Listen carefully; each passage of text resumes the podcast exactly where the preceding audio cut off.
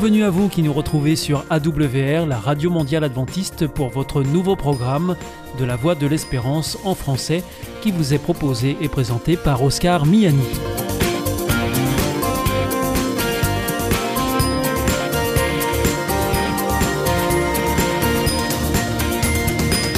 C'est donc parti pour les 30 prochaines minutes ensemble.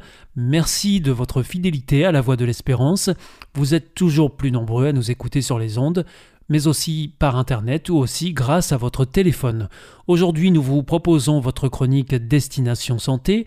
Ensuite, ce sera la chronique éducative à propos et nous continuerons avec la série d'émissions hebdomadaires Espérance et là ce sera avec Philippe Delez. Tout de suite, comme promis, voici Destination Santé. Avec Destination Santé, Emmanuel Ducreuset. Bonjour à tous. Pour sa troisième édition Explore for Cancer, vous explique de manière simple le rôle de l'immunothérapie et des thérapies CAR Vous pourrez également découvrir les dernières avancées de la recherche en matière de lutte contre le cancer. Explore for Cancer est une démarche engagée, initiée par l'entreprise biopharmaceutique Bristol Myers Squibb pour expliquer l'immunothérapie dans la prise en charge des cancers, soutenir la recherche publique et fondamentale, diffuser des messages de prévention et sensibiliser au vécu des malades. Pour en savoir plus, participez sur le site internet www.exploreforcancer.com et partagez sur les réseaux sociaux le hashtag ExploreForCancer pour contribuer à la recherche contre le cancer. Le système immunitaire identifie, maîtrise et détruit les particules étrangères, comme les bactéries, les virus et les cellules dites anormales, comme les cellules cancéreuses. Cette dernière mission revient aux lymphocytes T. Problème, les cellules cancéreuses deviennent invisibles par les lymphocytes et échappent au système immunitaire. Or, depuis plus de 10 ans, les traitements dits d'immunothérapie qui ont vu le jour visent justement à réveiller le système immunitaire des patients.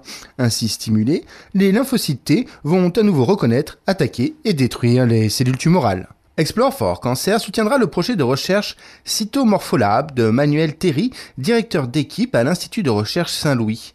Ce scientifique étudie le squelette des cellules afin de mieux comprendre les cancers du sang en cliquant sur le site ou en partageant le hashtag Explore for Cancer sur Twitter et Instagram, Bristol Myers Squibb versera 1 euro à l'Institut jusqu'à hauteur de 200 000 euros. Une association de patients est également mise à l'honneur. Cette année, Patients en réseau, créé en 2014, prendra la parole sur le cancer du poumon. Il s'agit d'un réseau social pour les personnes touchées par un cancer du poumon. Pour plus d'informations, www.monréseau-cancerdupoumon.com. Et pour tout savoir sur Explore for Cancer, www.exploreforcancer.com. Et suivez également l'événement sur Instagram et Twitter en partageant le hashtag Explore for Cancer. Avec Destination Santé, Emmanuel Ducreuset. Bonjour à tous. La troisième dose de vaccin anti-Covid est désormais accessible aux plus de 18 ans. On se souvient que les deux premières injections avaient été synonymes d'effets indésirables plus ou moins sévères. Qu'en est-il de ce rappel? Douleur au site d'injection, céphalée, fatigue, fièvre. Les deux premières injections du vaccin contre la Covid-19 ont été marquées par la survenue d'effets indésirables, d'intensité légère à modérée, disparaissant spontanément en quelques jours. D'autres manifestations plus graves mais aussi plus rares, des réactions d'hypersensibilité par exemple, ont aussi été rapportées. À quoi faut-il s'attendre avec la troisième dose appelée à se généraliser en France? Il faut d'abord savoir que les rappels vaccinaux doivent être effectués uniquement avec des vaccins à ARN messager, Pfizer BioNTech ou Moderna. Ces deux vaccins peuvent être utilisés quel que soit le vaccin utilisé dans le cadre du premier schéma vaccinal. Par ailleurs, la troisième dose de Pfizer correspond à la même formulation et à la même force que les deux premières injections. En ce qui concerne Moderna, le rappel correspond à une dose réduite de moitié. Pour connaître les éventuels effets indésirables de cette troisième dose, le mieux est de se tourner vers les États-Unis où la campagne de rappel a débuté en septembre dernier. Ainsi, les Centres pour le contrôle des maladies ont analysé sur 12 600 volontaires la fréquence de survenue d'effets secondaires après la troisième injection. Il semble que les effets délétères soient semblables à celles de la deuxième dose. Des réactions au niveau du site d'injection, comme une douleur ou un gonflement, ont été signalées par 79% des receveurs de la troisième dose contre 77,6% pour la deuxième. En revanche, un nombre légèrement inférieur a présenté des réactions systémiques, comme de la fièvre ou des maux de tête, 74% pour la troisième dose, contre 76% pour la seconde dose. Les CDC rappellent en outre que la plupart des réactions locales et systémiques ont été légères à modérées, transitoires et le plus souvent signalées le lendemain de la vaccination.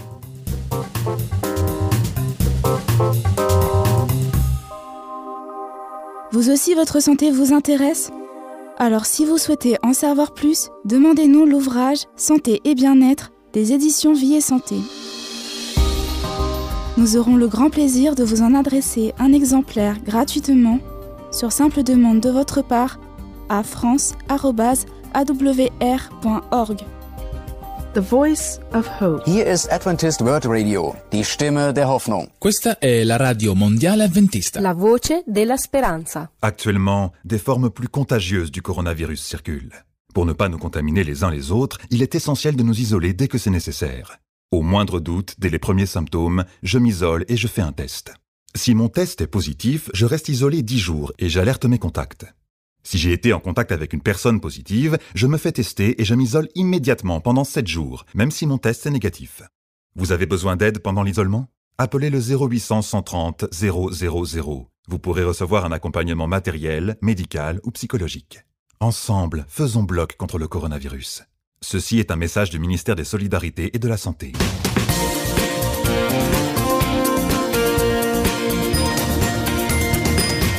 Vous êtes toujours à l'écoute de la Radio Mondiale Adventiste et c'est votre émission La Voix de l'Espérance qui vous est présentée par Oscar Miani et toute l'équipe pour vous accompagner jour après jour. Juste avant, c'était Destination Santé que vous retrouverez sur cette même antenne dès vendredi prochain.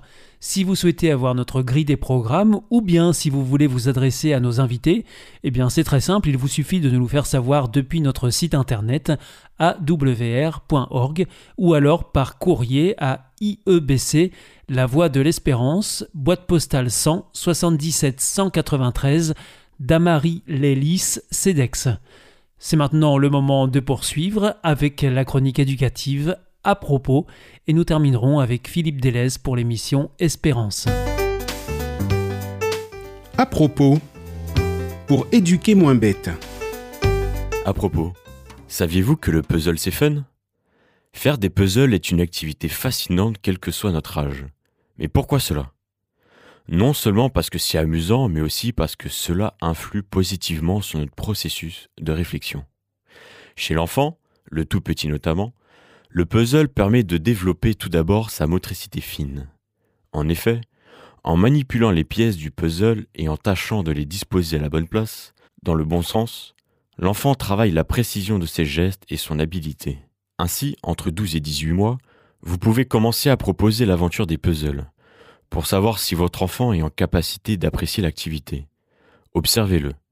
Soulève-t-il des objets en les saisissant entre le pouce et l'index et en les tournant et retournant? Est-il capable de reconnaître les formes et de les différencier? Si ce n'est pas encore le cas, alors un peu de patience. Il est inutile de vouloir les forcer à s'y intéresser. La motivation doit toujours venir de l'enfant. Pour les plus jeunes, des puzzles existent en bois, avec des pièces faciles à appréhender, car étant dotées de petits boutons en bois. Elles s'encastrent facilement dans un ensemble. Outre la motricité fine, le puzzle permet également de développer chez l'enfant la coordination œil-main, sa concentration, sa patience, la résolution des problèmes, avec stratégie de façon structurée par le tri des pièces du puzzle. La mémoire immédiate est également très sollicitée. Ainsi, en jouant, en manipulant, le puzzle a de nombreux effets positifs sur les compétences manuelles, le développement cognitif et la perception visuelle. De plus, la joie que l'enfant en retire à la fin en découvrant la belle illustration, est immense et vient nourrir son goût de l'effort, de la persévérance et son estime de lui-même, en le faisant se sentir satisfait. Le puzzle permet également de progresser dans la difficulté, tout d'abord par le nombre de pièces, ensuite par le détail de l'illustration. Le découpage des pièces apporte également des variantes au niveau de difficulté. Pour les enfants de 1 à 2 ans, les puzzles à boutons de préhension conviennent idéalement car les pièces sont faciles à saisir. De plus, ils sont le plus souvent en bois et donc robustes. Les formes sont simples et faciles à encastrer. Ils permettent également l'expression orale et l'élargissement de son vocabulaire. en représentant des univers thématiques spécifiques, comme la ferme et bien d'autres scènes de la vie quotidienne. Après ces deux ans, on peut proposer des puzzles en bois allant jusqu'à 8 pièces. Certains commencent à apprécier les puzzles en carton. Ainsi, à 3 ans, les puzzles à carton à cadre deviennent les plus intéressants. Ils peuvent aller jusqu'aux 24 pièces. Ils évoluent en essayant, se trompant et réessayant, selon le principe de l'essai et de l'erreur. Entre 4 et 5 ans, l'enfant va développer une démarche de plus en plus systématique. Il appréciera les puzzles plus grands, jusqu'à 49 pièces, parfois 60. À partir de 6 ans, l'enfant est souvent capable d'identifier et de trier les pièces du puzzle en fonction de leur destination, sa forme et sa couleur. Selon son expérience, il peut réussir à terminer des puzzles de 200 ou 500 pièces. Les puzzles en 3D existent et offrent une difficulté supplémentaire en ajoutant la dimension spatiale. Il exerce l'imagination dans l'espace. Dans tous les cas, il faut toujours veiller à choisir le nombre de pièces et le degré de difficulté du puzzle en fonction du niveau de l'enfant, car les puzzles doivent avant tout rester un jeu amusant. Saviez-vous qu'il existe des puzzles accompagnés de figurines de jeu? Le puzzle devient alors le support de jeu, et l'enfant crée ainsi avec la figurine de multiples histoires et de formidables scènes. Son imagination peut s'exprimer à volonté. D'autres puzzles se présentent sous forme de livres. Là encore l'enfant peut les feuilleter, lire les histoires et s'il le souhaite, détacher les pièces du puzzle à l'intérieur du livre pour les assembler. Sur Internet, il existe de nombreux puzzles à imprimer. L'enfant peut alors les colorier et découper les pièces et ensuite les assembler. Cette personnalisation est une richesse supplémentaire et permet une multitude d'appropriations. Notons que le fait d'atteindre un objectif apporte beaucoup de satisfaction et d'estime de soi. Réussir le challenge de tout terminer va procurer à l'enfant un sentiment de confiance en ses capacités. En dernier argument, au-delà des bienfaits pour l'enfant, sa motricité, son développement cognitif, logique et le plaisir qu'il lui procure, le puzzle est également un jeu coopératif. On peut le faire seul, comme on l'a vu, mais aussi avec une autre personne, un parent, un copain, son frère ou sa sœur, voire même en famille tous ensemble. Alors, à vos puzzles C'était à propos, présenté par Raphaël. The Voice of Hope. Hier ist Adventist World Radio, die Stimme der Hoffnung. Questa è la radio mondiale adventista. La voce della speranza.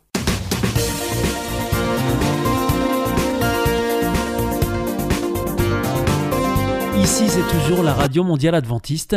Vous êtes à l'écoute de la Voix de l'Espérance avec Oscar Miani au micro et toute l'équipe.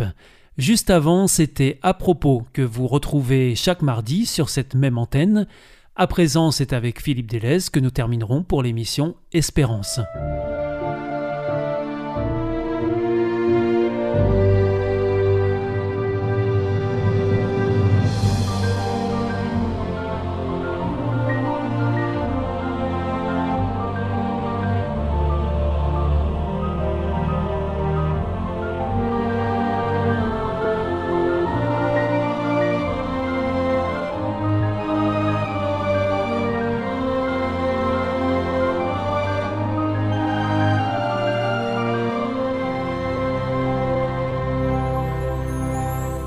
Et bienvenue dans cette nouvelle émission dans notre série consacrée à la thématique de l'espérance dans la Bible. Et euh, pour ces prochaines minutes, eh bien, nous serons en compagnie de Philippe Delay. Bonjour. Bonjour Gaël. Et je profite de saluer tous les auditeurs. Alors je rappelle, vous êtes notre interlocuteur et, et euh, dans cette série d'émissions, nous parlons des prophéties. Et lors de notre dernière émission, nous avions conclu sur l'explication du mot apocalypse qui signifie la révélation de Jésus en l'occurrence, et euh, nous avions également évoqué le lien qui existe entre ce livre et celui de Daniel. Mais euh, nous avions également terminé une prophétie qui se trouve d'ailleurs dans le livre de Daniel, un temps, des temps et la moitié d'un temps. Celle-ci nous a conduit jusqu'en 1798. Alors je vais faire un petit rappel historique. À cette époque, c'est le général Berthier, sur l'ordre de Napoléon, qui met un terme à la domination temporelle du système papal, qui a tout de même duré 1260 ans. Et euh, je vous avais posé la question suivante nous constatons pourtant aujourd'hui que le système papal est toujours présent et plutôt bien implanté. Alors, le retour que nous connaissons a-t-il été prophétisé? Et de ma part, je vous avais répondu que cette question était intéressante, car effectivement, ce retour a été prophétisé. Tout d'abord, le prophète Daniel n'a pas dit que l'Église serait détruite et qu'elle n'existerait plus. Non. Relisons ce verset 26 du chapitre 7 du livre de Daniel. Puis viendra le jugement et on lui ôtera sa domination qui sera détruite et anéantie pour jamais. L'Église catholique romaine a dominé l'Europe de jadis durant 1260 ans selon la prophétie. Et historiquement, elle a perdu son pouvoir temporel au bout de ces 1260 ans, c'est-à-dire en 1798. Et puis le jugement a débuté après cette chute selon les prophéties de 2300 soir et matin, c'est-à-dire en 1844. Mais tout cela ne veut pas dire que le système politico-religieux a disparu totalement, puisque la fin du verset 26 dit Et on lui ôtera sa domination qui sera détruite et anéantie pour jamais. Donc, l'Église catholique sera présente jusqu'au retour de Jésus et perdra cette fois sa domination au profit du peuple de Dieu. Verset 27, le règne, la domination et la grandeur de tous les royaumes qui sont sous les cieux seront donnés au peuple des saints du Très-Haut. Son règne est un règne éternel et tous les dominateurs le serviront et lui obéiront. Alors, encore une fois, nous constatons que la prophétie brosse un tableau. Mais celui-ci sera-t-il à nouveau complété par d'autres prophéties? Eh bien oui, Gaël, et je vois que vous avez compris le mécanisme de la prophétie biblique. En fait, j'aime bien cette image que j'ai déjà évoquée, celle de la prophétie biblique, comparée à un pulse géant dont les pièces sont réparties dans presque tous les livres de la Bible. Et c'est à nous de les rechercher pour reconstituer cette image. Ce pulse, ou cette image, représente le caractère de Dieu, non seulement son caractère, mais aussi le dévoilement de son plan de salut pour l'humanité, c'est-à-dire Jésus-Christ et ses interventions terrestres et célestes. Je vous lis le psaume 34 au verset 5. J'ai cherché l'Éternel et il m'a répondu. Et écoutez ce passage du prophète Jérémie. Dieu dit à Jérémie au chapitre 29 au verset 13, Vous me chercherez et vous me trouverez si vous me cherchez de tout votre cœur. C'est finalement la définition du mot apocalypse. Dieu se révèle à ceux qui le cherchent.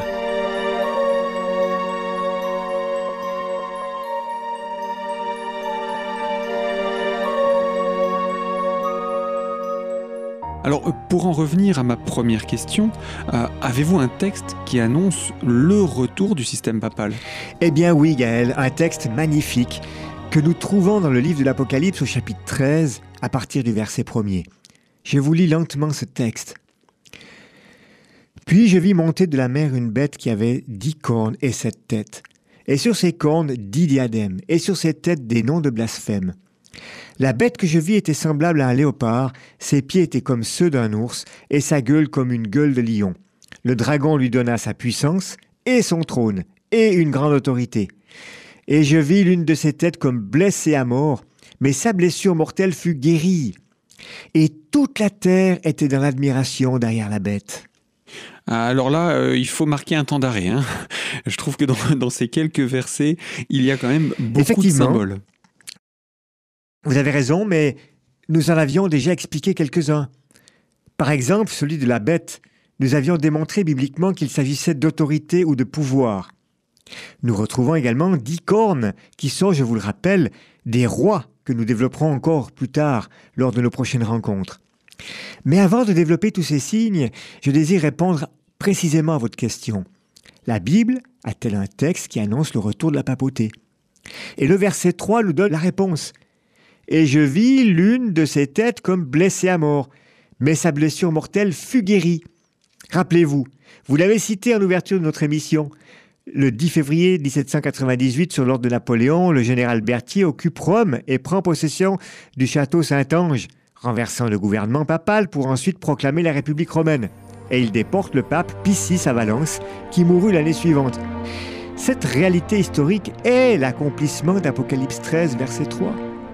Et je vis l'une de ses têtes comme blessée à mort.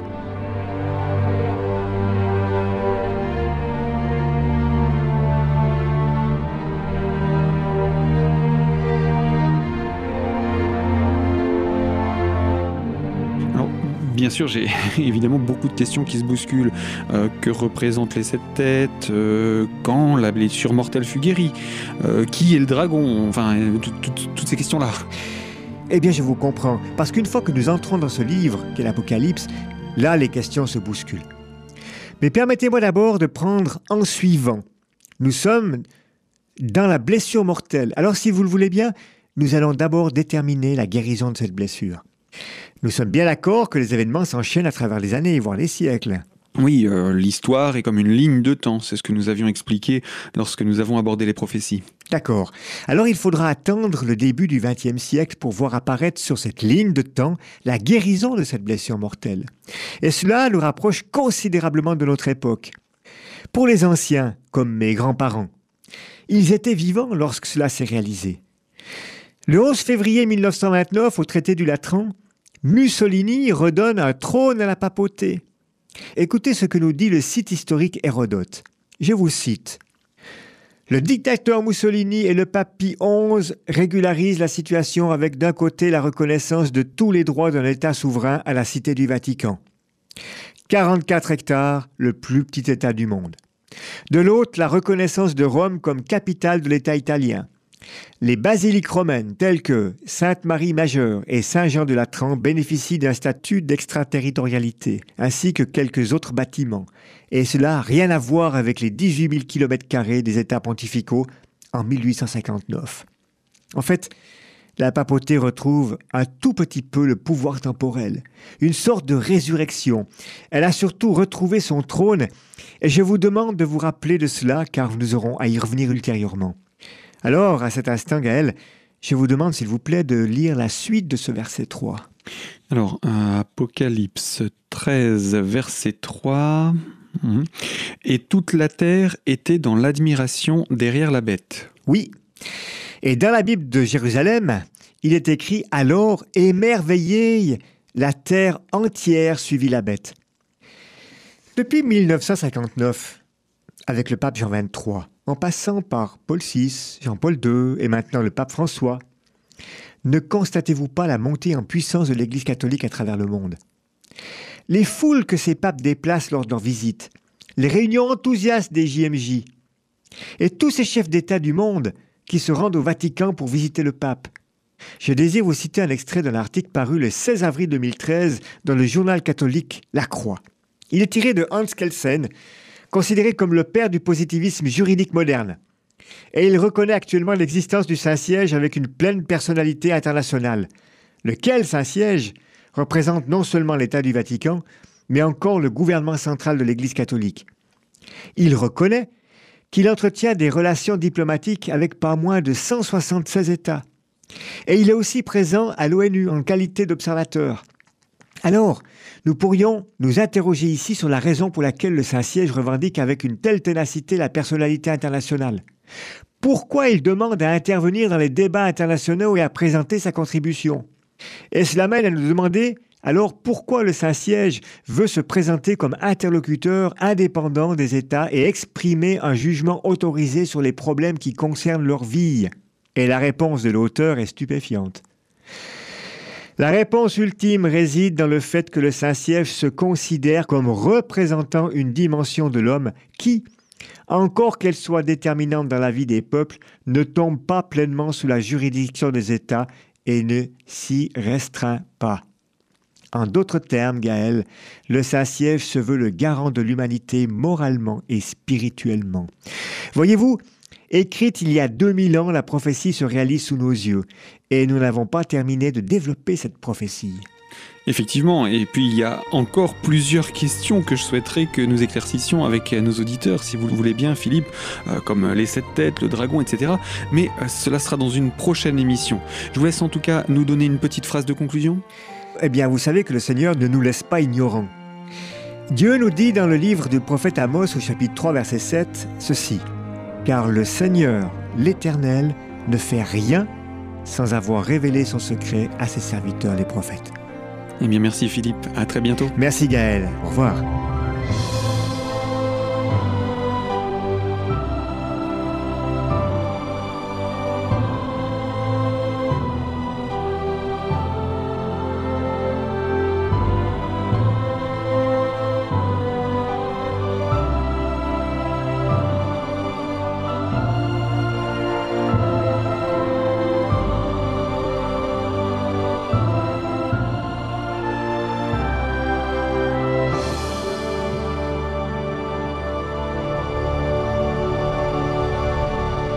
Connais-tu l'IEBC Non, c'est quoi? C'est l'Institut de l'étude de la Bible par correspondance. Tu vas sur le site www.iebc.org et tu découvres tout. En effet, étudier la Bible, c'est vraiment fun. J'ai découvert ces cours gratuits destinés à tous et c'est très intéressant. Moi, j'ai suivi le cours Au nom de l'amour. Il me tarde de découvrir les autres cours gratuits sur la Bible sur www.iebc.org. Notre émission est maintenant terminée. C'était La Voix de l'Espérance sur la Radio Mondiale Adventiste. Je vous donne rendez-vous dès demain à 4h30 sur les 6155 kHz bande des 49 mètres, à 8h sur les 15145 kHz bande des 19 mètres et à 20h sur les 9780 kHz bande des 31 mètres. Je vous souhaite une très bonne continuation. Que Dieu vous bénisse. À demain.